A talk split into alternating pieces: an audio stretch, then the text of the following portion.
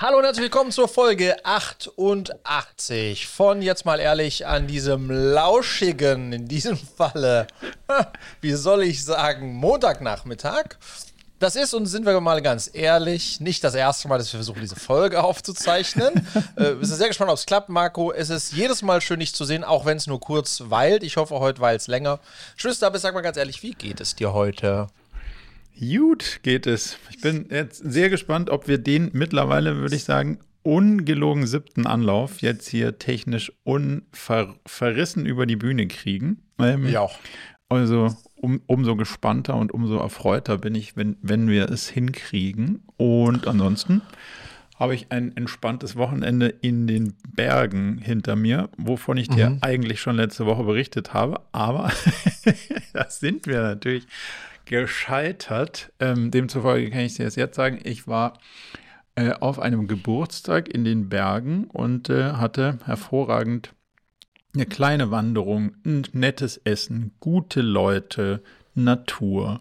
Also eine Menge von den Sachen, die ich sehr, sehr gerne mag und deswegen bin ich ganz beseelt in die neue Woche gestartet. Toll. Wie ist bei das dir? dir das, das, hast du dir verdient, sage ich jetzt einfach mal.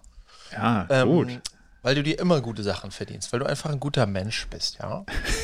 ähm, ja, du, bei okay. mir, ähm, ähm, Luisa war auf Klassenfahrt. Ja. Und dafür, da, ja. da lachst du, lachst du schon. Ähm, und dafür mussten wir packen. Ja. Vierte Klasse, Luisa jetzt. Und es war sehr spannend. Wir haben dann so eine Packliste der Lehrerin vorab bekommen. Ähm, und ähm, es gibt also ein paar Sachen, die man nicht auf die Klassenfahrt mitnehmen darf. Das habe ich auch gelernt. Mm, und zwar zum einen nichts, was, äh, also nichts, was man auch nicht ins Flugzeug mitnehmen darf. Kann man sich vorstellen. Butterfly musste zu Hause bleiben. Äh, keine Ahnung, Pfeil und Bogen, Messer, diese ganzen Sachen sind nicht erlaubt. Pfefferspray nicht erlaubt. Zweite, was neu für mich war oder spannend, ähm, 5 Euro Taschengeld sollten mitgegeben werden, aber nicht mehr. Das heißt was nicht, ist der Hintergrund? Was der Hintergrund davon? Also, dass man nicht da rumprallt, verstehe ich, aber mit 5 Euro kommt man ja auch nur begrenzt weit. Gut, das sagst du jetzt in deinem goldenen Käfig. Mit 5 Euro kann man hier in Brandenburg eine Menge kaufen. ähm, Ganze Grundbesitzer werben. genau, exakt. Da kannst du ja Haus am See und so. Okay, okay, okay, ja, okay, gut. Ja, dass die dann sozusagen beim Süßigkeiten einkaufen äh, nicht der eine irgendwie, äh, keine Ahnung, die ganzen Ferrero Rochers, äh, 70 Packungen und der andere kann sich nur einen Lolli leisten. Also ich denke, das ist so ein bisschen die Geschichte. Ähm, also nur 5 Euro, auch kein Plastikgeld natürlich, ja. Also Apple Pay und so musste alles, musste alles runter dann vom Handy. Ähm, und Aber Handy ging oder Handy ging auch nicht? Nein, Handy nein. ging auch nicht. Und Handy, Handy also Spaß hat natürlich hier bei ja. uns hat kein Kind Apple Pay. Keine digitalen Endgeräte. Also Smartwatch, äh, iPads, äh, Handys nicht erlaubt. Äh, und was war sonst noch, was äh, auffällig war? Ah, ja, ähm, keine, äh, keine anderen Dinge, die zeigen, dass man reich ist, also Rolex, Goldketten, tralala, müsste auch alles da gelassen werden. Genau, das heißt, nachdem wir all das, das Luisa weggenommen Ding, ja. Genau, nachdem wir all das Luisa weggenommen haben, mh, mm, ähm, konnte sie noch auf die Klassenfahrt. Hat sie aber viel Spaß gehabt, ist sie wiedergekommen, habe ich gefragt, ob äh, es irgendwelche, ob es Alkopops gab oder jemand irgendwie geraucht hat. Und so meinte sie, Papa, ich bin in der vierten Klasse. Es gab, ja, was gab es denn dann? Muss ja irgendwas. Ja, wir haben uns beim Hochbett gab es Streit, wer oben schläft. Aber ich habe sehr beruhigt, okay. dass das die Themen sind, ähm, die äh, da in der vierten Klasse bei uns in Klado noch Themen sind und alles andere nicht. Ähm, und es gab tatsächlich auch irgendwie ein, zwei Kinder, die, die, die nach abgeholt werden mussten, weil sie Angst hatten. Also das sind so typische, okay. äh, so typische Sachen, genau. Und ähm, ansonsten, was gibt es noch zu berichten? Ah, ich wollte dir unbedingt ähm, ich, wir waren ja in Herbstferien und wir haben eine Sache da gemacht. Wir waren ja in Südwesten Frankreichs. Diese verregnete Veranstaltung. Wir haben eine Sache gemacht, von der ich noch nicht erzählt habe. Hm. Ähm, und zwar waren Julia und ich high on Kakao. Ich weiß nicht, ob du davon schon mal gehört hast. Kakaozeremonie. Exakt. Das war mir doch klar, dass du sowas kennst. Ich kannte das natürlich nicht. Es ist ein Freund von uns ist vorbeigekommen, der hatte, hey, wollen wir eine Kakaozeremonie? Ich so, ja, was bedeutet das halt Kakao? Ja. Ähm, nein, nein, was Besonderes aus Südamerika und da, die da, die da, da hat. Dann möchte ich da aufge äh, erzählt. Und ähm, ich war fucking, es war mittags, als wir da diese, diesen Kakao getrunken haben. Ich war dann, ich war high on Kakao. Hast du, hast du sowas schon mal gemacht auf Kakao? Nee, bis jetzt habe ich mal gedacht, das ist, das ist quasi Spiri-Nippes. Deswegen mm -mm. habe ich dem ähm, habe ich dem bis jetzt keine weitere Aufmerksamkeit geschenkt, aber vielleicht äh, holst du mich ja jetzt rein ins Kakao-Business. Also erzähl. Absolut. Also ich werde es nie wieder machen, weil ähm, äh, Okay, Ähm, ja, so, so holst du mich auf jeden Fall rein, keine Sorge. Weil es, also es ist aufputschend äh, so und Ja. er meinte, ja, man ist so Fokus und da, da, da. Und ich hatte da nachmittags auch noch so eine äh, Elternzeit, also so eine Elternrunde ähm, und ich war, ich war wie, keine Ahnung, nach 27 Red Bull, also gar nicht So schon, geil. okay. Ja, also richtig so, äh, also gar nicht geil. Okay. Äh, Die Zeremonie als solche fand ich schon schön, war im Wald und so ein bisschen Räucherstäbchen und diese ganze Geschichte. Aber mh, würde ich nicht weiterempfehlen. Julia hat auch, Julia hatte Magenverstimmung und das Geile war, auch Lilly und Lolo haben was, also haben ein Schlückli getrunken, weil das jetzt ja, Ja. nicht erstmal nichts, nichts so. Aber den hat es einfach nicht geschmeckt, weil er nicht süß genug Ja, war. Also bitter, wenn, du den, ne? wenn du den Kaba-Kakao kennst oder was auch immer, was es da gibt beim, beim, beim Biomarkt, ähm, dann äh, ist das natürlich nichts. Ähm, aber ich war, war lustig. Ich war ja und Kakao, also something I never had on my äh, bucket list und ich auch jetzt nicht wieder machen werde. Ähm, Empfangt ihr Gäste in Frankreich? Das ist ja meine Frage. eigentlich nicht, aber da kam ein sehr guter Freund, der Hubertus, mit seinem Van äh, äh, vorbei äh, und der hat sich dann sozusagen aufs quasi Nachbargrundstück gestellt und so empfangen wir Gäste. Wenn die mit ihrer, mit ihrer eigenen, wenn ich mit ihren eigenen vier Wänden kommen. Ich finde das charmant, wie du mich auslädst, immer zu sagen. Nein, nein, also eine neutrale Frage, mh, sehr neutrale Antwort.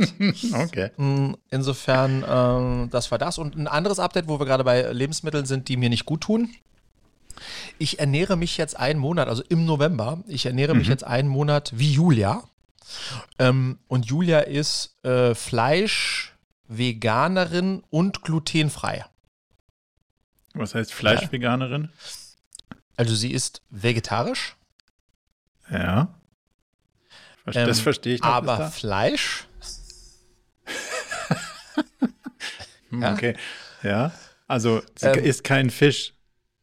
Oh nee, also äh, keine Milchprodukte. Und du hast ja bei vegetarisch gibt es ja noch mehr außer kein Fleisch. Also denke vegetarisch, Ja. plus Fleisch, aber trotzdem Fleisch und glutenfrei. Okay, verstehe ich. Ja. So, äh, sie muss sich so ernähren mh, äh, aufgrund äh, von Unverträglichkeiten und ich versuch's mal. Ähm, das, ist meine aktuelle November-Challenge. Ja? Ernähren Aber dann wie, sind wir ernähren bei- wie Julia. Wir sind bei, bei, bei vegan plus Fleisch. Dann, das würde dann wieder Sinn machen. Ja, aber zum Beispiel, Also keine, keine, kein Quark, kein Joghurt, kein so eine Sache aber nicht, auch oder? keine, äh, kein Brot, keine Nudeln. Ja, ja, Vegetarier dürfen, glaube ich, ja. Brot, weil glutenfrei. Genau, ja, ja, ja, Mhm. ja verstanden. Exakt. Wie, Also wie läuft auch bis aus. jetzt? Weil du bist ja jetzt schon dann 20 Tage drin im, im Race. Ja, ähm, ähm, ist, äh, die um Umstellung ist immer noch äh, am Laufen. Ja. Der, der Beginn Ähm, kommt noch oder wir sind schon mittendrin? Komm. Nee, nee, wir sind schon mittendrin. Wir sind schon mittendrin. Fühlt sich gut an, also ich habe mehr Power. Ich, ich äh, trinke auch keinen Alkohol, weil Julia auch keinen Alkohol trinkt, also es kommt noch mit dazu. Ähm, äh, und es, ähm, ich schau mal, wie es dann läuft, wenn, ob ich danach noch weitermache. Aber ich ziehe mal einen Monat durch. Und Respekt, äh, wer sich dauerhaft so ernährt, ist schon, Ja. äh, äh, ist schon ziemlich harter, ist schon ziemlich, ist sehr, sehr, sehr, sehr, sehr salatlastig und so weiter auch insgesamt, ja. Trinkt sie nie? Alkohol meinst du? Ja. Quasi nie, ja. Quasi nie. Okay. Also quasi einmal alle, einmal alle drei Monate oder so, ja. Hm. Das würde mir mittlerweile ja doch schon auch schwieriger fallen. Ja, das gut. wundert mich nicht bei dir, ja. das Ich habe hervorragend, hab hervorragenden Chablis importiert jetzt kürzlich. Ah. Ähm, den musst du natürlich auch irgendwann trinken, ne? ja. Sag, Ansonsten, mein Lieber, ähm, äh, so viel, äh, so viel zu den, äh, zu den etwas wilderen äh, Updates. Ähm, was hast du, was hast du mitgebracht? Wie kann, wie willst du mich äh, in dieser heutigen Folge äh, missbrauchen, berauchen? Du? Ähm, Du hast ja geplant, OKRs einzuführen. Und? Jawohl, ja. Jetzt dann nicht mehr. Also jetzt nein, nein, nein, nicht mehr. Jetzt nicht. So. Mehr jetzt. Ja, genau. Also jetzt nicht mehr jetzt. So. Aber Exakt. noch irgendwann. Mhm. Ähm, und da wir es ja thematisiert hatten, dass das der Plan ist, finde ich es jetzt auch spannend, thematisieren zu können, warum es für dich gerade sich nicht richtig anfühlt. mhm. Obwohl du glaubst, dass das Thema sich richtig anfühlt, nur nicht der Zeitpunkt. Vielleicht Mhm. kannst du das mal, weil wir da ja auch nur irgendwie ein paar Sekunden zwecks terminlicher Abstimmung drüber gesprochen haben, aber noch nicht so ähm, tiefer eingestiegen sind. Vielleicht kannst du das mal beleuchten, warum ja grundsätzlich, aber dann mhm. doch nicht ja jetzt. Mhm.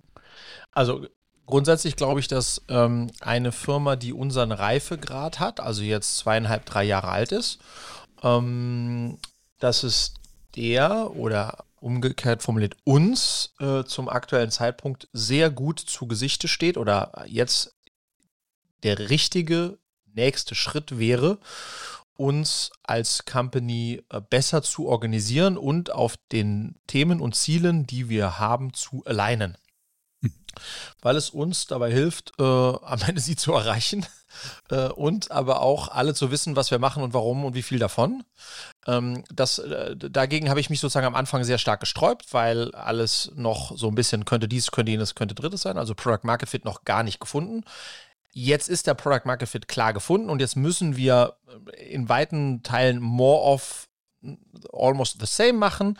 Mhm. Ähm, und, und das, das ist relativ, uns allen relativ klar. Und umso wichtiger ist das jetzt alles, was die unterschiedlichen Bereiche machen, auf dieses Ziel einzahlt. So, das heißt, eigentlich perfekter Zeitpunkt, um äh, das Thema OKRs bei uns einzuführen, weil ich eben auch glaube, dass es uns als Organisation aufs nächste Level heben würde und uns enabled. Weg von so, der Kopf hat wieder eine Idee gehabt und der Schwanz bekommt es erst mit, nachdem der Kopf schon wieder die nächste Idee hat, äh, kind of a thing. Ähm, ähm, aber warum nicht jetzt? Ähm, weil ich äh, jetzt in mein äh, Team reingehorcht habe, also in alle, die, die bei uns Head-of-Positionen äh, haben. Wir haben so ein bisschen jetzt eine zweite, zweite Führungsebene eingezogen, wenn du so möchtest, oder so eine Head-of-Ebene halt eingezogen. Ähm, und die sind allesamt, ähm, sage ich mal, noch ganz frisch in diesen neuen Funktionen ähm, und ähm, äh, total unter Wasser mit äh, den Themen, die sie haben. Ähm, und deswegen äh, war meine Einschätzung, dass, obwohl man ja sagen könnte, ja, umso besser, dass die jetzt dann eine Struktur bekommen, ja. Ähm, ähm, den, sag ich mal, den, den, den Brain oder den, ähm, die, die, die Brain-Kapazität um tatsächlich sich darauf einzulassen und das so aufzugleisen, wie man das aufgleisen muss, damit es Setup äh, for Success ist. Äh, das habe ich nach Rücksprache und auch Selbsteinschätzung ähm, gesagt, das ist äh, jetzt für den Moment, also für die nächsten drei, vier Monate, wäre das zu früh, weil natürlich ist es ein Investment ähm, und die Zeit ist einfach nicht da. Und da uns jetzt schon allen sehr klar ist, was wir in den nächsten drei Monate machen, und das unter Hochdruck machen müssen und machen, ähm, habe ich äh, entschieden, dann ähm, äh, das äh, ein bisschen, damit ein bisschen zu warten, um auch allen die Möglichkeit gegeben haben, äh, sich in ihrer Funktion zu finden. Ähm, ähm, ähm, ähm, um dann im nächsten Schritt das einzuleiten. So, so meine, meine Herleitung, die sich jetzt auch gut anfühlt. aber spannenderweise haben wir, du hast uns ja schon ein bisschen Hausaufgaben gegeben. Mhm. Die haben wir jetzt trotzdem gemacht, äh, zumindest partiell. Mhm. Ähm, und ähm, haben auch jetzt alle 14 Tage ein, ein Meeting in der Runde und äh, gucken uns da auch schon so an, was die jeweiligen Ziele sind. Das heißt, wir machen, äh, wir bereiten uns schon quasi darauf vor und machen so eine, äh, wenn du so möchtest, äh, Light, Light, Light, Light, Light Variante mhm. Äh, ein Stück weit. Und das insofern hat der Impuls schon geholfen, auch wenn wir den, die wirkliche Execution ähm, erst ein bisschen später machen stark hast du dabei auf die Einschätzung vom Team gehört, ähm, wenn es, wenn es zu, oh, es ist zu viel Workload kommt und wie viel hast du gesagt, ja, ja, also man hat ja so ein Gefühl als Gründer, ja, mhm. kann, kann, man schon noch machen, kriegt mhm. man schon noch rein, auch wenn jemand sagt, boah, nee, krass, ja. das ist gerade viel, versus, ähm, ja, die sagen, es ist gerade viel und zu viel und du hast auch das Gefühl, es ist zu viel. Also wie, wie war da so der Abweichungs- bzw. Deckungsgrad bei der, bei der Beobachtung? Ich würde sagen 50-50. Also die haben alle die Hände gehoben und gesagt, oh, oh wann soll ich das noch machen? Aber das mhm. ist sozusagen nicht immer ein Grund, warum wir dann nicht doch was das machen. Mhm. Ähm, und, ähm, und die anderen 50 Prozent äh, deckte sich das aber auch mit meiner, mit meiner Einschätzung, dass, ähm, ähm, dass äh, es ist, ne, ich glaube, das ist auch wichtig. Es ist nicht nur die Frage, wie viel Workload ist da eh schon da. Das ist mal die eine. Dann könnte man sagen, dann reduzieren wir diesen Workload und dafür machst du das. Das, was bei uns einfach nochmal erschwerend hinzukommt, dass äh, einige von denen da, den Job, den sie jetzt machen, so zum ersten Mal machen. Okay. Ähm, und deswegen sozusagen auch die Einschätzung dessen, diese, ne, was das bedeutet und was es auch bedeuten würde, das zu machen, da muss ich denen ein bisschen helfen ähm, ähm, unter die ein bisschen vor sich selbst in Schutz nehmen und auch vor mir in Schutz nehmen. Ähm, und insofern war das mindestens eine 50-50 äh, äh, Entscheidung, ja. Habt ihr jetzt entschieden, wenn nicht jetzt, wann dann? Ja, äh, das haben wir entschieden. Ähm, ähm, und da ist eben die Entscheidung zu sagen, dass wir das dann, und deswegen ist es wirklich nur aufgeschoben ähm, und nicht aufgehoben, zum zweiten Quartal hin ähm, äh, dann machen wollen, ja. Also Ende Q1 für Q2. Genau, exakt, ja. Ja, cool. Vielen Dank für den transparenten Einblick. Es ist nämlich manchmal ja auch gar nicht so einfach für Teams einzusortieren, für Gründer einzusortieren. Ja. Ähm, meistens hilft es dann doch, aber wenn der Workload so hart ist, dass man es und vor allen Dingen auch die Rollen unklar ja. sind, dann hat man zu viele Unbekannte vielleicht in Teilen, ja. als dass es dann irgendwie stabil und schnell Sinn macht. Also von daher mhm. ist wahrscheinlich der eins spätere Zeitpunkt vielleicht sogar der passendere in deinem Setup. Ja. Ich wollte ähm, vielleicht in, äh, in Verlängerung äh, dazu, ein Stück weit zumindest, ähm, ähm, noch mal ein bisschen eine ketzerische These in den Raum stellen, ja. Jetzt bin ich ähm, mit der ich gerne, über die ich gerne mit dir diskutieren würde. Und zwar ähm, die Frage, die man sich stellen kann, ähm, ist am Ende eine Vision eigentlich doch nutzlos? Die musst du mir ein bisschen erklären, die These. Ja, ich wollte es erstmal sacken lassen, ja. Ja. Ähm, ich wollte es erstmal sacken lassen. Also ich bin ja, meine eigene, äh, meine eigene Reise auf dieser Frage war eine Reise von äh, wer braucht eine Vision, ähm, so ein Käse, so äh, das, das nimmt nur Zeit, äh, um irgendwas zu definieren, wo dann kein Mensch irgendwie hinterher drauf guckt und eh alle gleich wieder vergessen. Lass uns lieber was bauen. Ähm, äh, von, ich sag mal, vor äh, zehn Jahren, more or less. Ähm, ähm, hin zu, oh nee, krass, so eine Vision ist schon extrem powerful, ähm, weil ähm, die, der auch für mich persönlich, ich habe ja bei dir auf deinem, äh, auf deinem äh, Master, wie nennt man nicht Mastermind, sondern äh, OKR Event. Masters, äh, OKR Summit.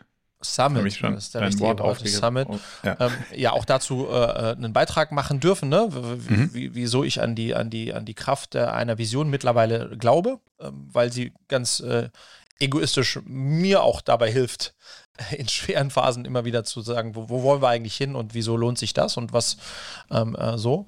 Ähm, ähm, so, das war sozusagen die, die, die zweite Phase. Und jetzt drohe ich abzudriften wieder in, in, oh, in, in meinen ja. äh, All-Belief. Okay, zumindest äh, zumindest ähm, im Kontext des Podcasts wollte ich das jetzt mal so, so, hier, äh, hier, äh, so hier darstellen. Ja. Weil ich die Feststellung gemacht habe, ähm, auch im Austausch mit ganz vielen Gründern und Gründerinnen, ähm, die aktuell in einer ähnlichen Größe wie wir, also mit etwa 40 FTEs und größer unterwegs sind und die, von denen auch viele oder einige eben auch sehr purpose-driven Startups haben. Ähm, also wo das Why ein bedeutungsvolles ist mhm. ähm, habe ich in, im Austausch und der Reflexion ähm, eine äh, gewisse Resignation unter uns festgestellt, die mhm. ungefähr so lautet wie, ja, ja, ähm, äh, es finden schon alle toll, so eine starke Vision zu haben, aber am Ende optimiert sich doch jeder selbst. Mhm. So, und das bedeutet, dass sozusagen, wenn man dann so zusammen ist, ist irgendwie und sich in den Einschwörungsmomenten, ja, mhm. ähm, ist es schon, hat es schon eine Stärke und wahrscheinlich auch für jeden Einzelnen, wenn er, wenn er da von im Freundeskreis oder den Eltern davon erzählt. Aber im Kern ist sozusagen der, der, der, der, der individuelle, das individuelle ähm, äh, Weiterkommen oder opt sich optimieren deutlich strahlungskräftiger äh, als, äh, als die Vision. So. Ja. Äh, und das wollte ich jetzt einfach mal so in den, in den äh, ja, mitnehmen hier ähm, und äh, gerne mal dein, ich meine, das ist dein Thema, äh, mhm. wie du da, ne, obviously ist das im, im Kontext der, der jüngeren Generation ähm, und der Zusammenarbeit mit Menschen. Ähm, äh, in dem Kontext wollte ich einfach mal wissen, wie du da, wie du da drauf guckst, ob du ähnliche Erfahrungen machst, ob du es Kokolores hältst. Ja. Also die These halte ich natürlich für Kokolores. Aber die. Beobachtung teile ich. Und jetzt wird es spannend. Ich glaube, wir müssen es auseinandernehmen. Mhm. Ähm, also de deine, deine, dein, dein Anflugwinkel ist ja, ist eine Vision nutzlos. Das würde mhm. ich sagen, nee, ist sie nicht. So, kann ich dir auch erklären, warum nicht. Also aus der ganz praktikablen Sicht glaube ich, es geht ja darum, eine Optimierungsaufgabe in so einem Unternehmen relativ klar zu haben. Nämlich zu sagen, worum geht es denn hier eigentlich wirklich und worauf optimieren wir? Und mhm. wenn du jetzt sagst, schau, unsere, unsere Vision ist, dass wir Krebs heilen wollen, dann ist es ganz einfach, dass wir bestimmte Sachen finden werden, die uns in Richtung dieser Vision leiten werden oder die, die uns dahin führen werden und es wird ganz andere Sachen geben, wo man sagt, hm, könnte man jetzt vielleicht mit der Technologie, die wir auch haben, die wir haben, auch machen, aber hat genau überhaupt gar nichts damit zu tun. Das einzige Rational, es zu tun, wäre möglicherweise Geld zu verdienen. Mhm. So. Das heißt, es gibt ja eine sortierende Funktion so von dem ganz Big Picture und dann runter, nämlich im quasi über, Vis über Vision, dann Mission und dann Strategien runterzubrechen und zu sagen, was sind so, so First Principles Thinking? Welche Sachen davon sind denn so grundlegend die Treiber davon, dass wir das irgendwie hinkriegen? Und dann darauf aufbauend, was muss ich tun, um diese Sachen positiv zu beeinflussen? Über einen sehr, sehr langen Zeitraum. Also mhm. es gibt dir ja immer die Orientierung, wo bin ich heute, was kann ich schon, was kann ich noch nicht, worauf kann ich einwirken, worauf noch nicht und was muss ich sinnvollerweise als nächstes tun, damit ich darauf einwirke also hm. die Argumente oder die Beobachtungen, die du aufgeführt hast, würden die These nicht stützen, dass es nutzlos ist, eine Vision zu haben, weil es würde den Leuten, es gibt den Leuten trotzdem die entsprechende Orientierung. Jetzt kommt die Klammer zu dem, was du gesagt hast. Die Frage ist, ist es genug? Und ist es das, also motiviert mhm. eine Vision so, dass man sonst nichts darüber hinaus braucht, damit die Leute für immer voll für die Sache brennen, dann ist, glaube ich, die Antwort nein. Aber hang on, hang on. Aber ja. vielleicht, aber äh, sozusagen, die, die, die, also äh, verstanden. Ne? Ja. Aber ähm, man kann, könnte ja auch sagen, es geht ja in Anführungsstrichen nur darum, äh, Orientierung zu geben, Antrieb zu stiften. Ähm, und ähm, vielleicht gibt es ja was, was eine größere Antriebskraft hat als eine starke Vision, nämlich zum Beispiel ein Mix mhm. aus überdurchschnittlichem Gehalt, ähm, überdurchschnittlich äh, viel Möglichkeiten auch Lebenszeit und Leben außerhalb des Jobs zu haben, äh, eine besondere Form von Wertschätzung innerhalb äh, des Unternehmens. Ähm, also will sagen, Faktoren, mhm. die allesamt dafür sorgen, dass ein Mitarbeiter äh, voll angezündet ist beim Blick auf den Kontostand und der Wertschätzung und diesen anderen Sachen, mhm. dass äh, ähm, die äh, Mission äh, total im Grunde genommen drittrangig ist ähm, ähm, weil die anderen Sachen ultimativ bei der These, es geht am Ende doch um eine äh, fairerweise recht individuelle Optimierung, deutlich mhm. stärker ziehen als, äh, als, äh, als, äh, als eine starke Vision. Ich glaube, es braucht mehrere Sachen gleichzeitig. Also mhm. Harari sagt, was, was den Mensch als Rasse quasi ja von vielen anderen Rassen unterscheidet und deswegen so erfolgreich gemacht hat, ist, dass wir uns einem gleichen Bild, das es in der Zukunft gibt, lange Zeit unterwerfen können.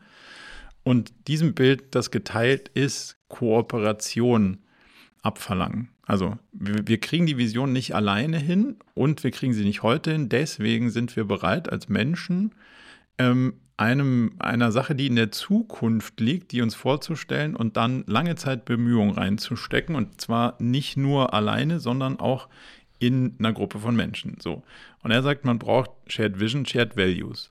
Also du brauchst nicht nur die geteilte, ähm, die geteilte Vision, sondern du brauchst auch geteilte Werte. Das heißt, wenn die, wenn die Typen rechts und links von dir so ganz anders irgendwie mit der Sache umgehen und rangehen, eine ganz andere Arbeitsethik haben, irgendwie ganz andere Moralvorstellungen haben, mit mit Sachen irgendwie so umgehen, wo du sagst, boah, das ist irgendwie gar nicht mein Ding, wie das hier gehandhabt wird, dann hilft dir die geteilte Vision auch nichts, weil du dem sozusagen der Herangehensweise dein Vertrauen entziehst, weil du sagst, boah, das ist mir zu viel oder das ist mir zu wenig oder das ist mir, so will ich das nicht. Mhm. So, und ich würde dem ganzen Bild noch hinzufügen, am Ende brauchst du sowas wie, wenn man es irgendwie Jäger und Sammler, dann ist es sowas wie Shared Prey und oder Shared Harvest. Also irgendwie müssen wir da uns darüber verständigen, wenn wir die geteilte Vision mit den geteilten Werten und den Leuten um uns rum auch erreichen, was habe ich dann davon? Also ich glaube, ein Teil der Frage nicht nur auf das große Ganze zu optimieren, sondern auch die Frage zu stellen, wenn wir auf das große Ganze optimieren, lohnt sich denn das für mich auch irgendwie da mitzumachen? Oder haben die anderen dann alle was davon und ich nicht? Das wäre dann auch wieder schade. Ähm, mhm. Also da so ein gemeinsames Bild zu geben. Und ich glaube, aus diesen drei Komponenten heraus kommt so ein, ah ja, das macht total Sinn und Freude, damit zu machen. Und du brauchst, also Sinnempfinden und sowas kommt halt nicht nur aus der Vision heraus, sondern es kommt halt auch aus der Selbstwirksamkeit. Also, wenn du zum Beispiel eine starke Vision hast, aber dann an irgendwelchen Konzernreglementierungen jedes Mal scheiterst, weil du sagst, boah, jetzt kann ich mich hier eigentlich krass einbringen, theoretisch, praktisch, aber nicht, dann verlierst du natürlich auch die Lust. Das ist jetzt irgendwie in so einem Startup-Setup, in dem du unterwegs bist, nicht der Fall. Ähm, aber zählt zum großen ganzen Bild irgendwie auch dazu. Ja, weißt du, äh, also get it, aber aber nein. Das, aber das Problem an der Vision ist, ist genauso wie, schau mal, wir als Gesellschaft, als Deutschland haben hopefully auch die Vision, unsere, unseren Kindern und den Kindern unseren Kindern die Welt in einem Zustand zu hinterlassen, die noch lebenswert ist. Und mhm. es ist, äh, ne, die, unsere Vision von der Welt von übermorgen ist eine mit weniger Umweltverschmutzung, mit mehr und so weiter und so fort. Und trotzdem, wenn wir darauf gucken, ähm, und wenn man das fragen würde, zehn Deutsche würden das wahrscheinlich, äh, sag ich mal, acht von zehn schon unterschreiben, dass das gut wäre, wenn, das, wenn es die Welt noch in, in 100 Jahren gäbe. Ähm, und trotzdem optimieren wir Menschen uns und unser Leben halt immer auf eine sehr starke Kurzfristigkeit. Also was habe ich am Ende des Monats im Portemonnaie?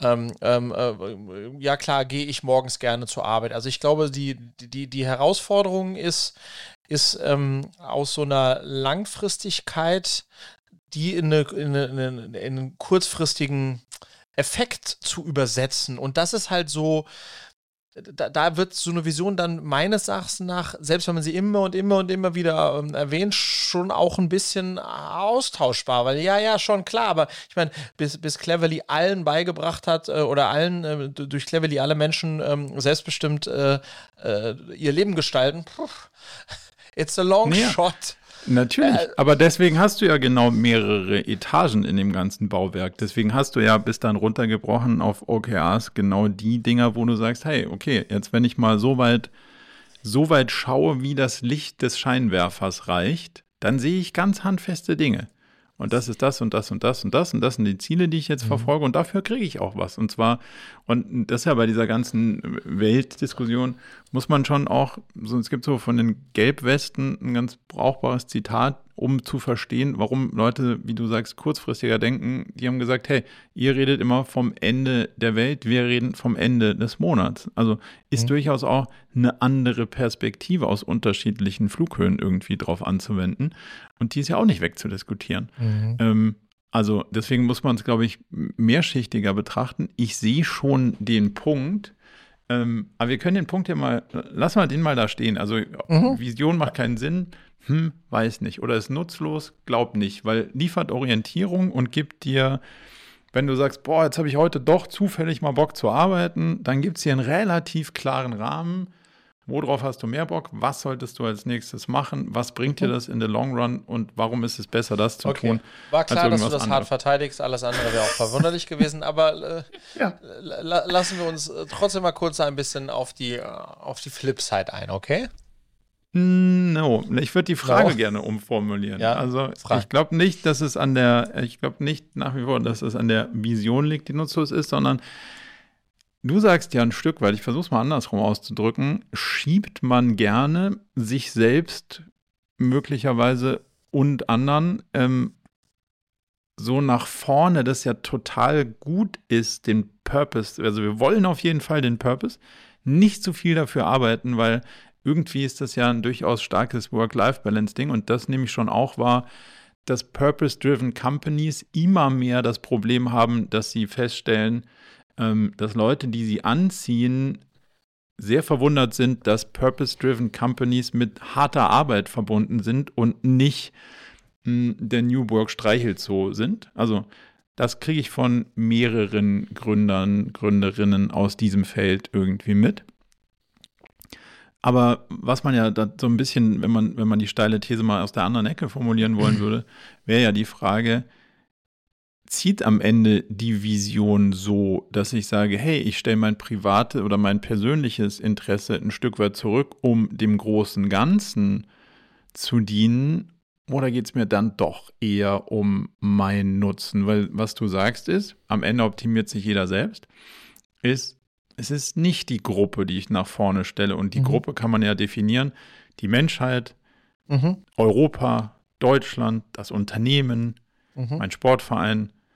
Wenn du aber sagst, boah, what's in it for me, dann ist man halt dann doch eher beim Egoismus statt bei dem, der Optimierung auf eine Gruppe, wie auch immer die Gruppe optimiert. Und jetzt ist die Frage, wollen die Leute eigentlich vielleicht so, von denen du sprichst, gar nicht auf die Gruppe optimieren, sondern sie wollen zwar sagen, dass sie coole Sachen machen, aber würden dann doch lieber eigentlich eher ein bisschen mehr auf sich selbst optimieren, als es eigentlich gerade cool ist. Ja, das ist halt die Frage, die, die, äh, also, ne, wenn man mal so ein bisschen den Vergleich sieht, es gibt äh, halt ein paar Startups in diesem Space, wo Education halt voll mit reingeht, aber auch alles, was jetzt im Impact äh, unterwegs ist, ne? Ähm, die so ein bisschen die Elektroautos unter den Startups sind. Das heißt, mhm ist schon geiler, wenn man ein Elektroauto fährt. Ähm, ne, weil ist halt äh, so mit ist allem. dran. Ist, ja, muss, ne, ist, äh, verbringt man seine Zeit mit, äh, ist nicht in so einer Umweltdrecksschleuder unterwegs.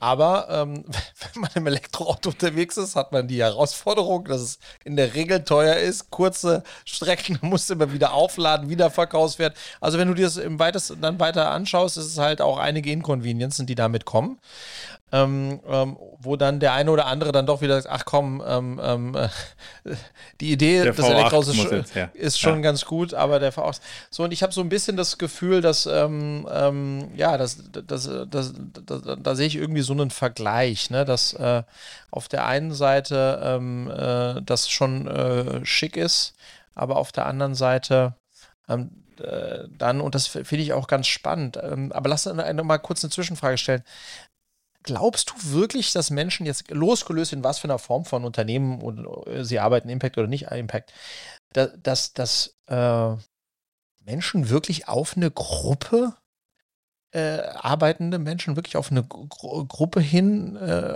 optimieren wie so eine Fußballmannschaft? Also oh wow. Glaubst wow. du das? Wow. Also ist die Frage, will ich das glauben? Glaub ja, wollen, wollen tust du es safe, aber wenn du dich jetzt mal ganz ehrlich machst, ja, dann ist doch, hm. wie geht denn so eine Jobsuche los? So eine Jobsuche geht doch los zu sagen, okay, ich habe irgendwas studiert, gemacht, getralala, vielleicht auch schon vor ein, zwei Jobs gemacht. So, der nächste äh, oder genau, der nächste Job, äh, da möchte ich mindestens das verdienen. Ähm, ich möchte so und so Aufstiegschancen haben. Ähm, ähm, idealerweise kann ich dort die Erfahrung, die ich bisher gemacht habe, einbringen und ausbauen. Ähm, ähm, mhm. Und jetzt eben noch, vielleicht äh, ist es etwas, was, wenn ich auch meinen Eltern und Freunden davon erzähle, etwas, was, wofür ich mich eher, was mich eher stolz macht, als dass ich mich dafür schämen muss. Ähm, so, und, und, und dann äh, ganz viel ne, wird optimiert auf, in was für einer Stadt ist das, wie weit ist das in Nähe von meiner Wohnung, ist das. Also es gibt da 70.000 Gründe, mhm. ähm, warum man einen Arbeitsplatz antritt. Mhm. Ähm, ähm, ähm, und dann mit so einer Perspektive, so mein Gefühl, da diese nächste Etappe zu verbringen, eins, zwei, drei, vier Jahre, je nachdem, ähm, um dann wieder sich genau dieselbe Frage zu stellen, was wäre jetzt der nächste Schritt, das nächste Gehaltslevel, das nächste äh, Titel und so weiter und so fort. Meine These wäre, dass äh, die meisten, das ist das Portfolio an Themen, die du dir anguckst, ja, mhm. und dann triffst du halt auf eine, dann hörst du vielleicht fast von der Vision mal und dann triffst du da auf andere, die das auch gerade machen. Äh, ja. Äh, weißt du, was ich meine? Also ich kann mir nicht vorstellen, also stell dir mal vor, du würdest sagen, so, äh, äh, mögt ihr euch alle, findet die Mission alle geil, okay, dann jetzt lass mal hier, lass mal die anderen Sachen, die dir eigentlich wichtig waren, äh, Nähe zum Arbeitsplatz und so weiter. Also mir ist ja klar, dass es nicht ein Schwarz-Weiß ist, aber mein Gefühl ist es schon, dass es eher ein, ein, ein Matchen von individuellen Interessen äh, in der Gruppe dann. Ja, also ich glaube, das ist ein gesellschaftliches Phänomen. Wenn du gesellschaftlich drauf guckst, war es ja früher viel mehr die Gruppe statt das Einzelne. Mhm. So, also je, je, weiter du zum Beispiel auf dem Land lebst oder so, dann ist es immer noch mehr das Kollektiv vor dem Individuum, weil du mhm. feststellst, dass du alleine nicht weiterkommst. Wenn du nur auf dich selber optimierst, wirst du feststellen, dass du vielleicht irgendwie so eine Maschine hast, dein Heu einzufahren, aber die anderen, die anderen so, und jetzt hast du zwar eine Heuballenmaschine, aber kein Mähwerk, dann bist du halt leider, hast du Pech gehabt. So, und wenn du mhm. dann anfängst, aber darauf zu optimieren, dass wir alle was haben, dann kann ich deine äh, Heuballenmaschine und du mein Mähwerk haben und am Ende helfe ich dir und du hilfst mir. Das ist ja so früher deutlich mehr so gewesen und in ländlichen Regionen deutlich vertretener und in städtischen Regionen ist es deutlich individualisierter, weil du alles transaktional aufbaust. Also genau, weil, weil, weil, hang on, weil es gibt ja auch keine, dieses Shared Prey oder was auch immer, Beute. Gibt da gar keine Beute. Bis irgendwann mal da irgendwas verkauft wird, ist der schon in 70 anderen Jobs, sondern es gibt ja eigentlich nur das, was am Monatsende ähm, ähm, ähm auf dem Konto ist, wenn wir jetzt über Beute sprechen. Ähm, ähm, in so einem naja, städtischen ich, könnt, ich, könnt, ich könnte ja auch, um, um in deinem Kontext zu sein, mir jede, jeden Monat drei Aktien dazu verdienen und die sozusagen oder drei, drei Anteile von deinem Unternehmen und die halt dann auch so haben. Und wenn ich dann aus dem Unternehmen weg bin, habe ich trotzdem noch drei Cleverly-Anteile, die ich dann, wenn wir irgendwann das Tier mal erlegen, wenn das denn der Plan ist, ähm, meinen Benefit davon habe. Denkbar ist das schon. Aber auch da ganz spannend, äh, da habe ich lately eine Umfrage jetzt im ganzen Thema von äh, Visop und äh, der, der, ähm, der neuen Gesetzgebung dazu gehört. Viel zu abstrakt viel zu abstrakt, viel Voll. zu weit weg, viel zu äh, lieber jetzt konkret lieber jetzt 800 Cash. Euro mehr haben als, als ein Share an was, von dem ich gar nicht weiß, ob und wann es was wert sein könnte, sollte, nie wird. Absolut. Ähm, äh, ja. Also glaube ich, dass es Leute gibt, die eher auf die Gruppe statt auf das Individuum äh, optimieren. Ja, glaube ich, dass es viele sind, nicht zwingend. Ähm, mhm. Und das kommt, glaube ich, sehr stark auf das Umfeld an. Je weniger du das Gefühl hast, dass das, was du da wirklich machst, wirklich wirkt, also einen wirklichen mhm. Impact hört sich immer so groß an, also wirklich einen Nutzen generiert und nicht in den Mühlen der Bürokratie, Konzernlandschaft, Start-up, Quatsch-Investoren, was auch immer es gibt, was, was dir dagegen wirken kann. Also je mehr du das Gefühl hast, dass das wirklich Sinn macht, was du da machst, also im Sinne von auch wirklich was bringt, mhm. desto mehr glaube ich schon, dass du deine individuellen Interessen ein Stück zurückstellen kannst, weil dir das ja was gibt. Also es gibt dir das Zugehörigkeitsgefühl, das Gefühl, an was Größerem mitzuarbeiten, dass das wirklich Sinn macht. Und dafür ist man durchaus auch bereit, ein bisschen einzustecken. Wenn das alles so nicht, wenn das alles nicht gegeben ist, würde ich sagen, ist schon deutlich nachvollziehbarer, dass Mhm. Ja, dass man sagt, weißt, so, okay, weißt, was ich gib, glaube? Gib mir ich, mehr Geld. Genau. Ich glaube, das Phänomen, was ich äh, beschreibe, Marco, ist ein Phänomen, was sich wahrscheinlich ganz natürlich einstellt, wenn eine Firma größer wird. Weil dann ist ja. einfach dieses, äh, ne, das ist so, äh, die, ganz am Anfang ist alles noch Geld. Nee, wir, wir, wir, laufen alle einfach los und, und, und zahlen uns aus, was irgendwie reinkommt. Also ich glaube, am Anfang hast du sehr viel, ähm, sehr viel darf, DNA davon unterwegs. und dann später, also ich habe das auch, ne, ne, hier Julia hat früher immer gejobbt neben dem Studium bei irgendeinem Pharma-Riesen, ja, und da sagt er so, das ist eine coole Truppe und die zahlen 50 Prozent mehr als alle anderen und ja, die machen irgendwas mit, mit Medizin, aber so what, ich gehe da total gerne hin, gutes Arbeitsumfeld, nette Kollegen und ich verdiene einfach überdurchschnittlich viel. Ende Gelände. Mhm. Ähm, und, und that's just enough. Und vielleicht ist es einfach so, glaube ich, dass, oder wenn du dir jetzt äh, Konzerne anschaust, wie die Kollegen von Ströer, großer Fan, weißt du, wie, wie, bin ich, wie du weißt, aber ich glaube auch, wenn man da jetzt reinguckt, ich habe ja da ein paar kennenlernen dürfen, ich bin ja nie in Konzernstrukturen so richtig gewesen, deswegen kann ich es nicht so sagen, du viel, viel mehr, aber ich glaube, warum die da hingehen, weil die sagen, hey, ist irgendwie äh, cool, äh, Plakate hier überall in Köln, ähm, die, man verdient total okay, es sind nette Leute hier, aber dass die an die Vision und Shared Prey von, von Ströer jetzt glauben.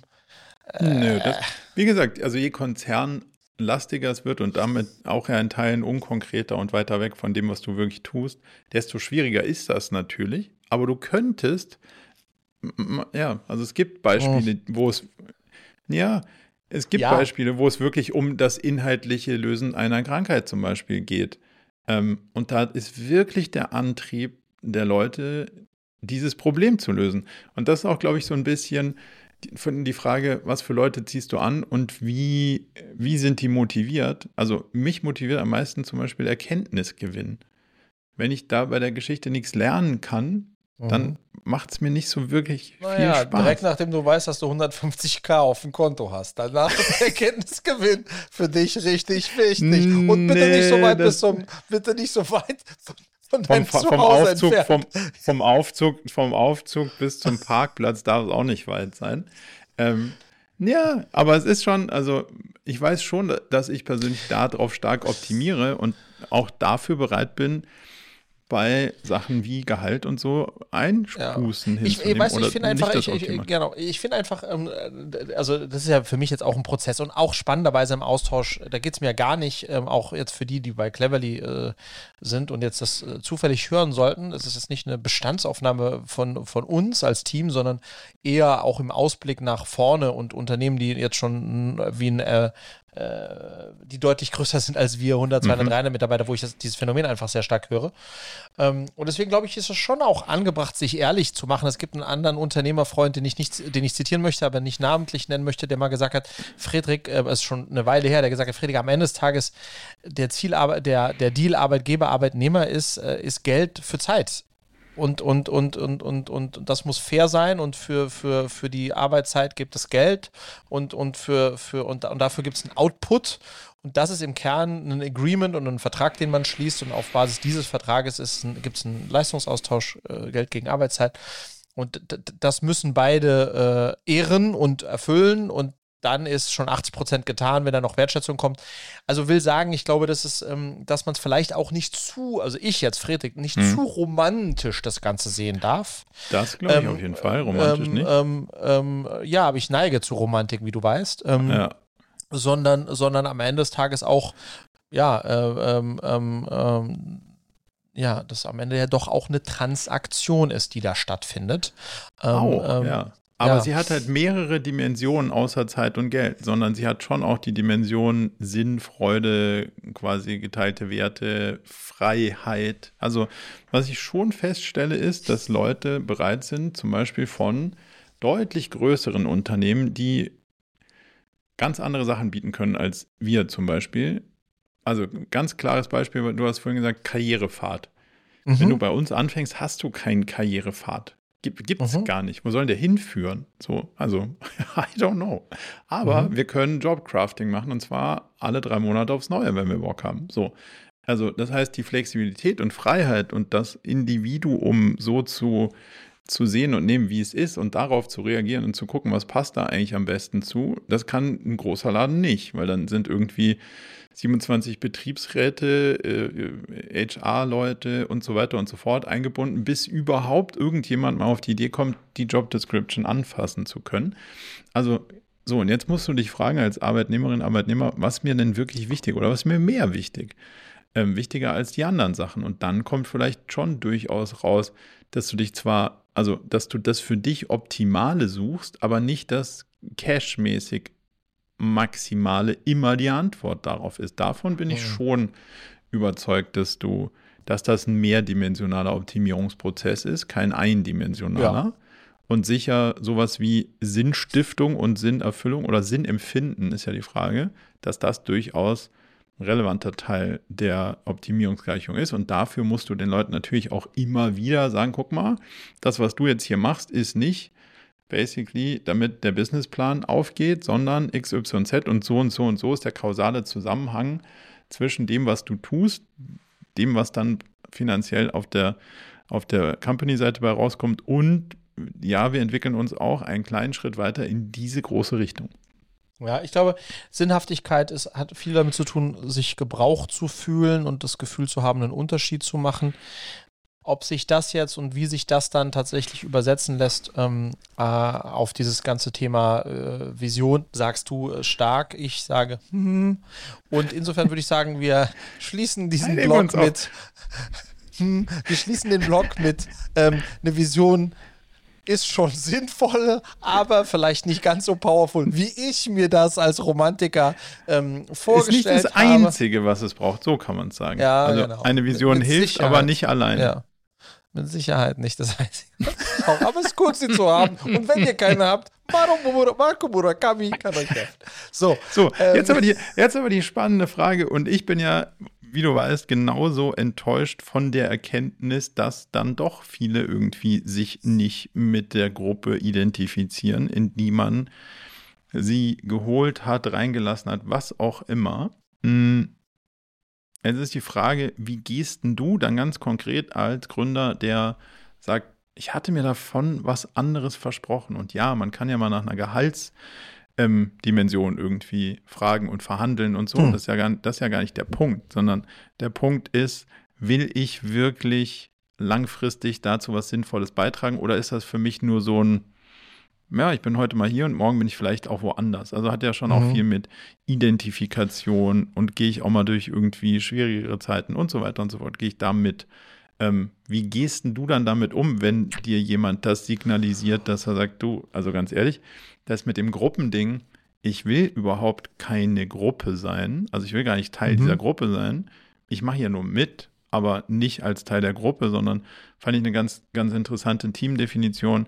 Team ist der eine und der andere und die dritte machen alle Sachen, aber keiner kommt ohne den anderen klar weil du was brauchst, was ich mache und wir brauchen was, was die Kollegin macht, versus eine Arbeitsgruppe ist, jeder macht so vor sich hin, alle haben zwar irgendwie, ähm, machen zwar was ähnliches, aber wenn du nicht das machst, was du sagst, stört es mich eigentlich auch nicht so richtig, also stört mich vielleicht schon, aber ich kann trotzdem mein Ding durchziehen, dann ist nicht so wirklich Team. Und wenn jetzt jemand dir signalisiert, du, ich habe gar keinen Bock auf dieses Team hier, also dein Achterruder, Mhm. Kannst du schön alleine machen. Wir können achtmal einer fahren, aber mhm. ansonsten interessiert mich die Nummer hier nicht. Wie gehst du dann damit um? Ah, super. Ähm, das ist eine tolle Überleitung, ähm, weil ich, äh, wie, ich damit umgehe, weil ich habe vor zwei Wochen hm, hat der FC Bayern München seine, ähm, du wirst sicher auch wie ich live gestreamt haben, seine ja, äh, einmal im Jahr. In die Kaffeemaschine machen die äh, ihre Mitgliederversammlung. Da kommen dann alle, die Mitglied sind und Zeit haben, keiner waren so 2000 Leute in so einer Halle. Und da vorne sitzt dann der, der, ne, der, der Vereinsvorstand und dann werden so Themen diskutiert und, und warum haben wir das gemacht und Saudi-Arabien, ja, nein, tralala. Und dann gibt es, das ist immer der Zeitpunkt, wo dann auch äh, Mitglieder sprechen dürfen ähm, ähm, zu Sachen, die sie nicht gut finden, der Verein besser machen sollte und so weiter und so fort. Okay. Mhm. Und dann gab es einen ähm, Beitrag, ähm, äh, den ich äh, äh, mir angehört habe. Äh, da ging es um die Identifikation mit dem Club. Super spannend, passt super dazu. Da meinte einer der Ur-Bayern-Fans, ja, Servus, hat gesagt, es ist ein Trauerspiel, dass es so wenige Münchner Fußballspieler äh, beim FC Bayern gibt, die Münchner Urgesteine sind. Und man müsse doch jetzt going forward äh, darauf optimieren, dass mehr echte Bayern und Münchner bei München spielen, weil das diejenigen sind, die dann von Kindheit an Identifikation mit dem FC Bayern haben. Ja, und dann meinte bei 60. Genau, und dann meinte der CEO, ähm, weiß ich genau von welchem Verein du sprachst, aber äh, lass uns jetzt mal über Bayern sprechen, meinte der CEO was ganz äh, äh, Cleveres, was jetzt im Nachgang ähm, ich als sehr clever empfinde. Der hat gesagt, äh, schau, äh, schauen's her. Es gibt ganz viele faktisch tolle Beispiele von Fußballern, die von irgendwoher auf der Welt kamen oder in Deutschland äh, und bei Bayern, in der Zeit, in der sie bei Bayern waren, ähm, sich total äh, bayerisch gefühlt, Münchner äh, FCB gefühlt haben und die jeweilige Mannschaft auch nach vorne gebracht haben. In diesem Abschnitt von zwei, drei, vier, fünf Jahren, wie auch lange der dann auch immer war und dann im Grunde genommen ähm, Teil dieses Teams wurden und auch einen Unterschied gemacht haben und dann weitergegangen sind. Und die kamen vorher, jetzt Lewandowski kam vorher von Dortmund, fünf tolle Jahre bei Bayern, ist jetzt bei Barcelona. Und wenn du da drauf guckst, ich äh, langweile dich jetzt nicht länger, aber du, du spürst vielleicht schon äh, dieses Kribbeln bei dir im Bauch, wieso das auch jetzt relevant wird, ist, ich glaube, wie ich damit umgehe, ist mehr und mehr mich ehrlich machen, dass am Ende des Tages mein Ziel als Unternehmer es sein muss, genauso wie ein guter Teammanager eines Fußballclubs, immer wieder Leute zu finden, die für einen gewissen Zeitraum ähm, bei mir sind und in, äh, in der Firma sind und in diesem Zeitraum für sich tatsächlich auch genau diesen sehr individuellen, egoistischen Schritt nach vorne machen wollen in ihrer Karriere und deswegen extrem viel Gas geben und das hilft dem Unternehmen total. Und dann aber auch zu wissen, der geht dann vielleicht nach zwei Jahren oder drei Jahren, wie auch immer, weil er dann woanders, ähm, äh, Vision hin oder her, mhm. ähm, ähm, die, für sich den nächsten Schritt geht und vielleicht noch mehr Geld verdient und so weiter und so fort. Und dass das voll in Ordnung ist. Und das treibe ich ja jetzt so krass weit, dass mein Founders Associate, ähm, der, der jetzt zu uns kommt, äh, der ist quasi angelegt darauf. Der kommt, wir haben uns besprochen, der sagt, du Friedrich, ich will alles von dir lernen und dann verpiss ich mich und baue meine eigene Firma, die deutlich geiler wird, als was du gerade machst. Und, und das ja. so, so, ne, so oder so ähnlich. Und das ist quasi ja. der Deal, den wir haben. Und, und, und wenn man sich, wenn man sich darauf einlässt, ja, ähm, dann glaube ich, ist es für, für uns Gründer, die wir auch immer sehr emotional, was, der kündigt oder die kündigt und wie kann das denn sein? Oder die will mehr Gehalt, dabei ist doch die Vision so großartig, so.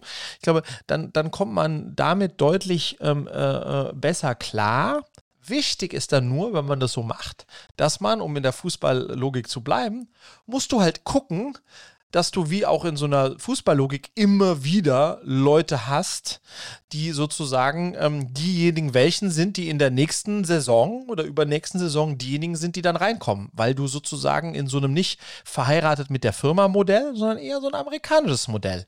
Äh, das sind kürzere Intervalle, in denen die Einzelnen sich optimieren und dann gehen die wieder raus. Und vielleicht ist das das äh, ähm, was jetzt die, äh, was, was, was, was, was einfach das Modell ist. Why not? Ein Modell. Ich glaube, du hast total recht. Aber ich glaube, es ist halt ein Modell. Ja. Ja, also das, Ende, ja. ja. Mhm. Naja, es, es, gibt ja, also gibt ja durchaus, jetzt habe ich wirklich, also sehr unbespieltes Blatt für mich, dieses Fußball, von daher keine Ahnung, wie man das jetzt genau argumentiert, aber ich glaube, es gibt doch durchaus auch Kritik an dem Bayern-Modell. Also es ist ja genau so, wie du sagst, keine Jugend, keine Münchner, keine das, keine Tradition. Also wo, wo sind die Wurzeln, außer, hey, wir nehmen irgendwie das beste Scouting, schmeißen Geld drauf und kaufen uns alles zusammen. Und wenn die dann irgendwie hier nicht mehr taugen und oder woanders glauben, dass sie noch mehr Geld kriegen, dann sind sie halt wieder weg. Also dann hast du halt genau diese Durchlauferhitzer-Rolle. Ähm, aber das macht, also das ist dann auch so eine Kultur, die du baust, versus mhm. ähm, Leute, die dann irgendwo hingehen und sagen, ich will hier gar nicht weg, weil das ist das Geilste. So, und wenn wir verlieren, dann will ich trotzdem hier bleiben. Mhm.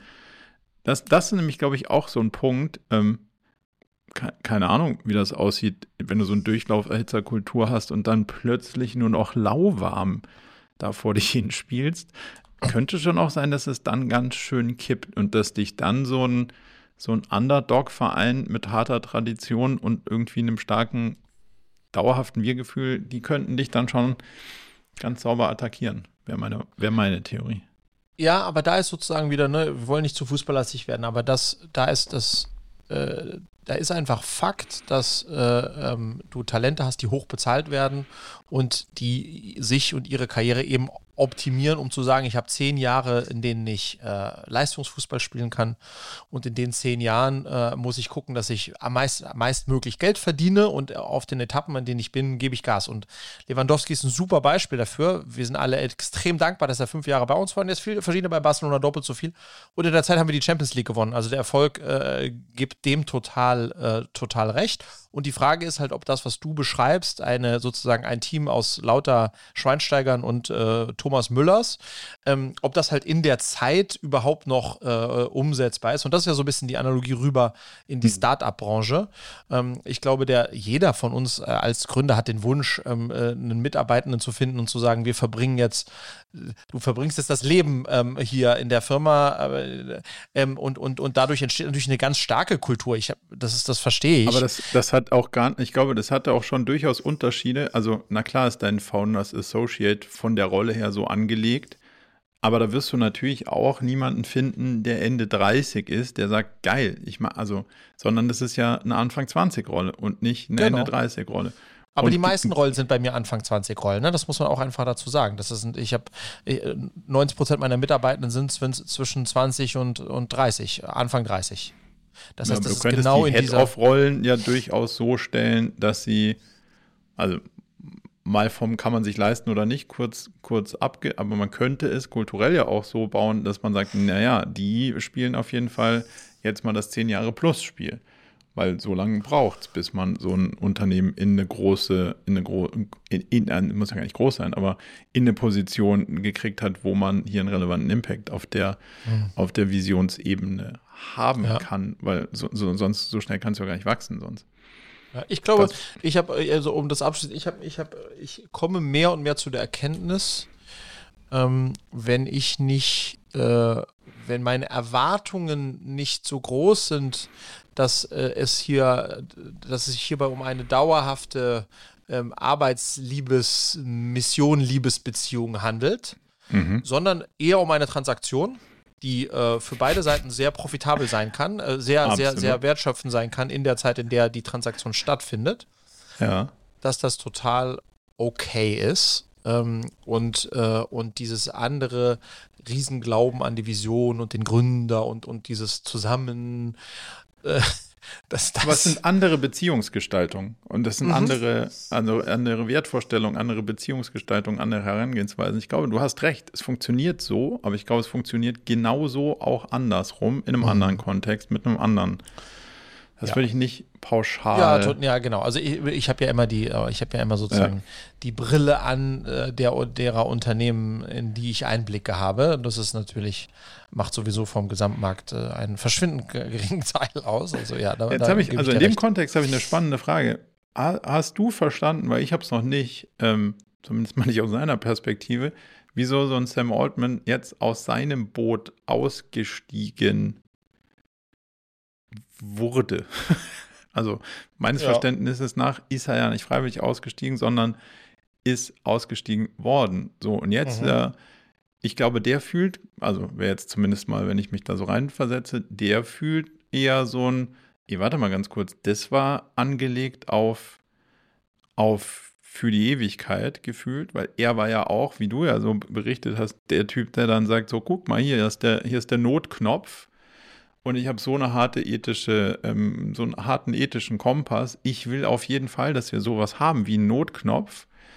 Und äh, warte mal ganz kurz, jetzt räumen mich die, die ich an Bord geholt habe, hier irgendwie raus. Das war doch nicht die Beziehungsgestaltung, mit der ich hier angetreten bin. Könnte ich mir vorstellen, dass das durchaus ein Teil der Betrachtung ist. Wie guckst denn du dann unter dem vorher diskutierten auf den Fall?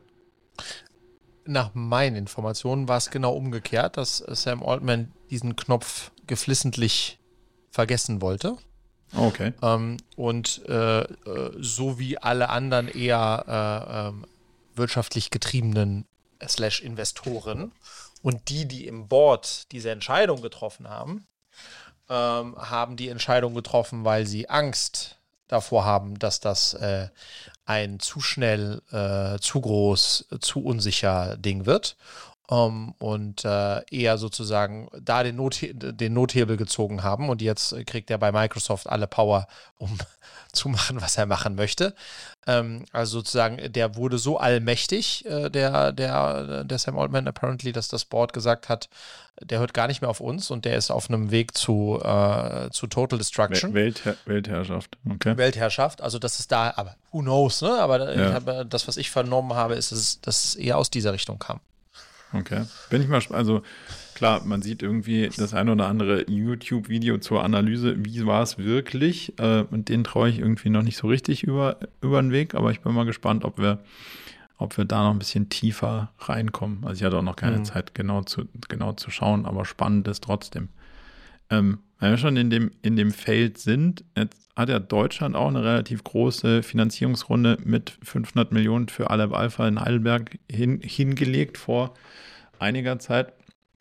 Was glaubst du, macht das so mit so einem deutschen Startup-Markt? Hat das für, für so, so Themen wie euch durchaus auch einen Impact oder sagst du, oh, ein Outlier gibt es immer, macht aber jetzt nichts mit dem, mit dem Umfeld gerade?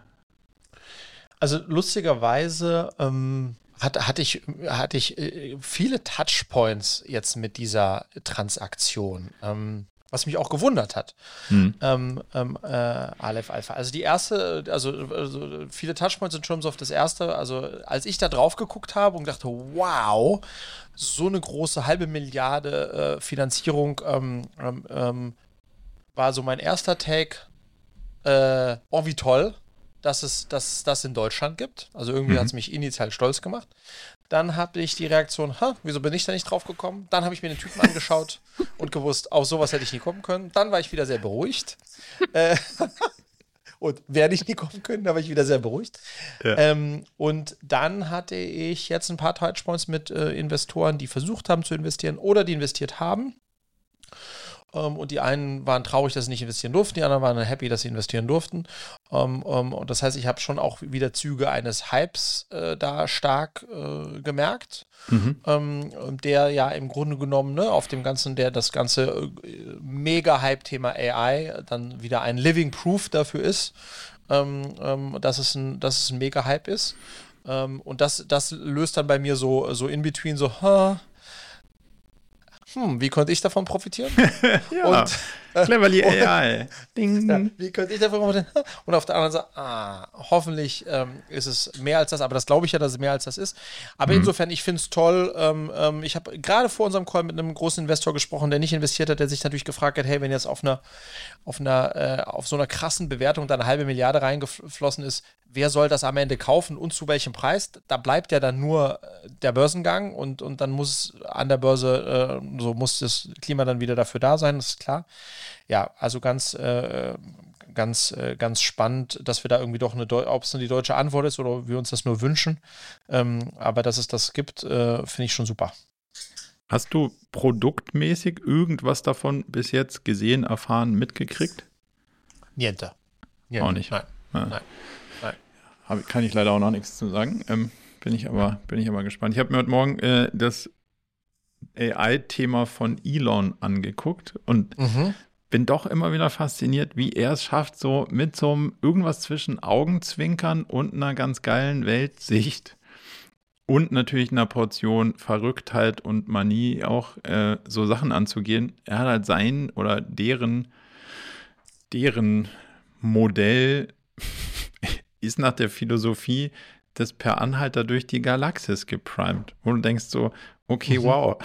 also, wie kommt man denn, also wie kommt man denn da auf die Idee, das komplett durchzuziehen? Also kann ich schon verstehen, aber muss man auch erstmal den Mut haben, das in solchen Dimensionen durchzuziehen. Und ich höre den, den, den Podcast mit ihm und Lex Friedman, Mhm. Man kann von dem halten, was man will. Und der Lex Friedman ist ja auch ein, also ein sehr gewöhnungsbedürftiger Podcaster, finde ich. Also der ist ja, mhm. der ist ja, ja, muss man auch reinkommen auf jeden Fall. Aber trotzdem immer wieder ein derartig ähm, erfrischendes Ding, wie, gro wie groß der über Themen nachdenkt und wie groß der auf Sachen schaut. Ja. Finde ich immer wieder faszinierend. Also von daher. Du musst, dir, du musst ja auch anhören, also wenn du dir äh, Lex Friedman und äh, Elon Musk habe ich auch angehört und dann musst du dir direkt davor, danach oder währenddessen Lex Friedman Ja. mit Andreessen von Andreessen und Horowitz, ja. da, da weißt du dann gar nicht, ist das jetzt noch Musk oder schon Andreessen oder umgekehrt, weil die beide ähm, ähm, äh, so, I don't know, äh, auf jeden Fall einen Befund haben, ähm, der, der, also du merkst einfach, deren Gehirn dreht 10.000 Mal schneller als meins. Ähm, ähm, gleichzeitig ähm, ähm, haben die weder eine schöne Stimme noch eine, sage ich mal, eine konventionelle Art und Weise, sich auszudrücken. ähm, also es ist hochgradig schwierig Ja. äh, und jeder, der das schafft, den durchzuhören, den einen oder den anderen, der Den müsste einen eigentlich ich auf jeden Fall. Der müsste eine Medaille bekommen, ähm, weil das ist schon, äh, ja, ist schon, äh, ist schon, äh, ist schon crazy, ja. Okay, wer- werde ich, werde ich, mir rein, werde ich mir reinziehen. Irgendeine andere Content-Empfehlung noch, die du, die du hattest in der letzten Zeit? Nee, lately, lately sonst, äh, ja, auf jeden Fall, auf jeden Fall, äh, hier, ähm, äh, Day in the Life of a CEO mit Diary of- Diary, Diary of, of a CEO. CEO, Ja. genau, mit, mit dem äh, Gründer von Airbnb. Ah, das Ähm, habe ich noch nicht und- gehört. Ja. Oh, musst du hören. Da explizit, ich glaube, Minute 54 oder sowas ähm, zum, äh, zum Thema, wie, wie Kultur, wie man Kultur, äh, wie Kultur entsteht. How to Build Okay. Culture in a Company äh, ist, äh, ist Weltfucking klasse. Ja. Okay, ich schreibe ich schreibe es auf. Ähm, wir, nehm, wir nehmen, nehmen wir in die Liste. Super. Ich habe noch eine letzte Frage, die mir unser lieber Freund Philipp vom Doppelgänger-Podcast in unseren gemeinsamen Gruppenchat geschrieben hat und du hast gar nicht Mhm. geantwortet. Nee. Deswegen dachte ich, da muss ich mal nachfassen. Wie viele Lululemon-Hosen hast du bestellt? Kürzlich.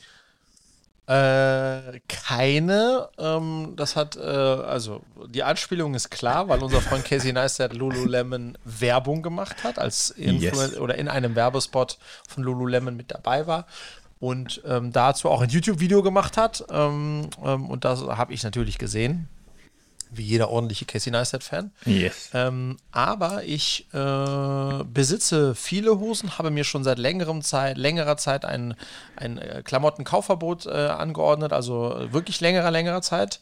Ähm, ähm, und ähm, bin auch ehrlicherweise nicht so ein Fan von Lululemon, jetzt nicht von den Klamotten. Ich glaube, das sind bequeme Sachen, soweit ich es beurteilen kann. Ähm, aber für mich ist das, ich weiß, in Amerika und da gibt es dann basically drei Brands oder vier Brands, Fabletics, die heißen alle gleich. Die machen alle äh, ähnliche Klamotte und alles nicht so richtig nachhaltig. Also in terms Nee. of braucht es das auch noch. Ja. Äh, ähm, und ähm, come on, bleibt bei Yoga ähm, ähm, und allem, was dazugehört. Aber müsst ihr denn jetzt alle so die breite Palette an äh, bis hin zu, was man, im, was man in die Arbeit äh, zum Business trägt? Äh, genau, ich bin einfach nicht so Fan davon, ja. Ich, ich habe natürlich eine, aber schon sehr lange. Und man muss sagen, sie ist halt leider nicht nachhaltig, aber auch leider sehr bequem. Also Mhm. es ist wirklich aus der Perspektive ein echtes, gutes Produkt. Sonst von der Brand halte ich jetzt weder vom, also weder vom Image noch von der nachhaltigen und inhaltlichen Perspektive so richtig viel. Ähm, kann aber auch wenig dazu sagen, was die so genau machen. Ähm, aber habe auch nicht den Eindruck, dass das so die schlauste Wahl ist. Fand es aber trotzdem crazy, wie so ein Casey Neistat da irgendwie reingeht und das dann in sein YouTube-Ding auch so Mhm. einbaut, dass er so, ja, okay, voll krass, ey, ich habe eure Hosen immer und deswegen habe ich Bock. Also er erzählt ja sozusagen nicht die Geschichte des Drehs, sondern eher, Mhm. wie es dazu kam. Ja. Weil, weil er vorher ja schon quasi Kunde und Fan war und sie ihn dann gefragt haben, ob er Profi, was soll er, Profisportler ähm, in, dem, in dem, ja. in dem Profi-Skateboard-Sportler sein will. Und dann war er natürlich total auf, ja, will ich. Ähm, und das finde ich, also, das ist eine coole Integration auf jeden Fall Mhm. von so einem Markending in Content-Format. Das fand ich schon, Mhm. hat er schon, hat er schon gut gemacht. Eine, ich würde dich gerne noch mit einem Thema ähm, äh, nach Hause gehen lassen und das einfach mal so Mhm. abstellen wie so einen schlechten Furz im Fahrstuhl. und Gott. zwar habe ich, ähm, Jetzt, ich kann jetzt- jetzt schon gar nicht mehr das Thema anhören, aber okay, sag es. Und zwar ähm, habe ich dank dir, und das wäre dann auch noch eine Content-Empfehlung, äh, einen Podcast Schule des Lebens führen dürfen mit der tollen Margret Rasfeld. Margret mhm. Rasfeld, Margret Rasfeld, Margret Rasfeld, die für mich sozusagen, also A, Bundesverdienstkreuz fett verdient hätte, ähm, glaube mhm. ich, hat sie aber noch nicht. Und die, ja, Bildungsbotschafterin unseres Landes sein sollte, denn die beschäftigt sich seit 40 Jahren mit der Frage, wie müsste Schule eigentlich äh, sein, damit sie, äh, damit, damit sie besser ist, als sie aktuell ist und, und Kinder tatsächlich da abholt, wo sie sind und, und vorbereiten auf das, was da kommt. Und das macht sie aber nicht nur theoretisch, sondern sehr praktisch mit so Sachen wie dem Friday und so weiter. Aber will ich jetzt gar nicht drauf eingehen.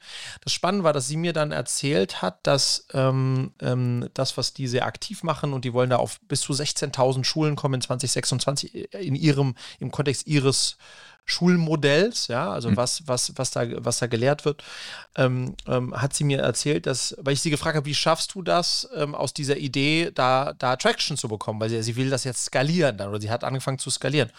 Ähm, und da hat sie gesagt, das fand ich ganz spannend, wie das Storytelling, die hat angefangen, die war an Schulen ähm, und da, nee, die, die hat initial vor drei oder vier Jahren mal Briefe bekommen von Schülern und Schülerinnen, die beschrieben haben, wie krank Schule sie macht. Mhm. Und dann hat sie angefangen, ganz schlimm, ja, ähm, was sie so geschrieben haben, ähm, unter dem Leistungsdruck und all dem. Und dann hat, äh, hat sie diese Briefe angefangen, auf ihren Vorträgen einfach vorzulesen. Hm. Und zu veröffentlichen und darüber zu sprechen. Und dann sozusagen so, so das, das macht Schule heute mit unseren Kindern. Und das müsste nicht sein, denn es ginge auch so. Also sehr clever, ja. Jetzt kommt aber, jetzt kommt mal, das, jetzt kommt der, der, das Ding hier. Die Frage, die man sich stellen kann, ist, sollten wir Schule tatsächlich so komplett verändern? Oder ist Schule die letzte Bastion, die noch für, für Disziplin, Disziplin und Ordnung steht? Harte Arbeit und man muss was tun, um was zu erreichen. Äh, äh, steht, ohne dass sie es bewusst äh, äh, möchte, aber es ist auf dem Weg der kompletten Verweichlichung äh, ähm, äh, sozusagen der Future, der Future Generations. Ich durfte ja auch einen Podcast mit ihr machen und habe ja auch so ein bisschen dieses Thema mit ihr beleuchtet und mich hat sie überzeugt, dass dann nicht eine weichgespülte Gesellschaft rauskommt und, und nicht ähm, so ein laissez-faire, ich komme dann, wenn ich Bock habe und vielleicht auch nicht und man, also so quasi Cherry-Picking Generations, mhm. sondern so, also es war schon sehr plakativ und bildhaft, wie sie dargestellt hat, dass das nicht, und zwar sie hat gesagt, dass es nicht passieren wird, sondern dass es nicht passiert ist bei den einzelnen Beispielen, die sie rausgesucht hatte ähm, oder die sie, die sie beleuchtet hat. Und naja, hm. ich, also ich glaube, deine Frage, ja, wir sollten dafür sorgen, dass Schule weiterhin für ein produktives Lben vorbereitet und motiviert. Aber ich würde trotzdem in Frage stellen, ob die Mittel und Wege, die es Stand heute nutzt, die besten sind. So. Bin ich total bei dir. Da, wo ich ein bisschen drauf einspiele, ist, ich glaube, dass ähm, wir mehr und mehr wegkommen von eben ein, eine, einer Leistungsgesellschaft, aber das sollte uns nicht abhanden kommen, weil wir leben in einer, in einer Welt, in der Leistung relevant ist. Mhm. Und die Diskussion über, was ja faktisch jetzt auch gemacht wird, ne? nicht die Abschaffung, aber die, die ähm, Veränderung der Bundesjugendspiele weg von Bewertung hin zu schön, dass du dabei warst. Ähm, ähm, ich habe auch ist, nur eine Teilnahmeurkunde gekriegt. Ja, genau. Ähm, Versager ist, ähm, ist, ist, ist halt genau der, der, der, ne, der erste Schritt in diese Richtung. Ähm, ähm, ähm, äh, ja, aber lass uns das einfach mal so, so stehen, mal, mal, drüber ja. nachdenken. Ähm, ähm, aber man kann in, in welchem Format auch immer sie auf jeden Fall empfehlen und wir nehmen das mal in, den, in die Notes mit auf, weil durchaus, wer sich für Schule und Bildung interessiert, oh ja. Das ist auf jeden Fall ein sehr spannendes, ähm, eine sehr spannende Gesprächspartnerin. Und ähm, ist dein Fall. Pod schon draußen mit ihr? Nein, ist noch nicht draußen, aber äh, ihr ver vertröstet euch die Zeit mit äh, Margit Rasfeld bei äh, Marco Murakami. Ähm, ja. Und wenn ihr dann da schon seid, auch weitere, eigentlich alle Episoden eigentlich von alle, Murakami ja. sind top, top, top. Auch zum Beispiel zum Thema Kleidung, Nachhaltigkeit. Also gibt es eine Menge, die ihr, was ihr euch anhören solltet. Am besten jetzt direkt hier nach, ja? Ja. man hätte es besser nicht sagen können. Es, es war mir ein Fest. Vielen Dank. Bis nächste Woche. Ciao, ciao. ciao.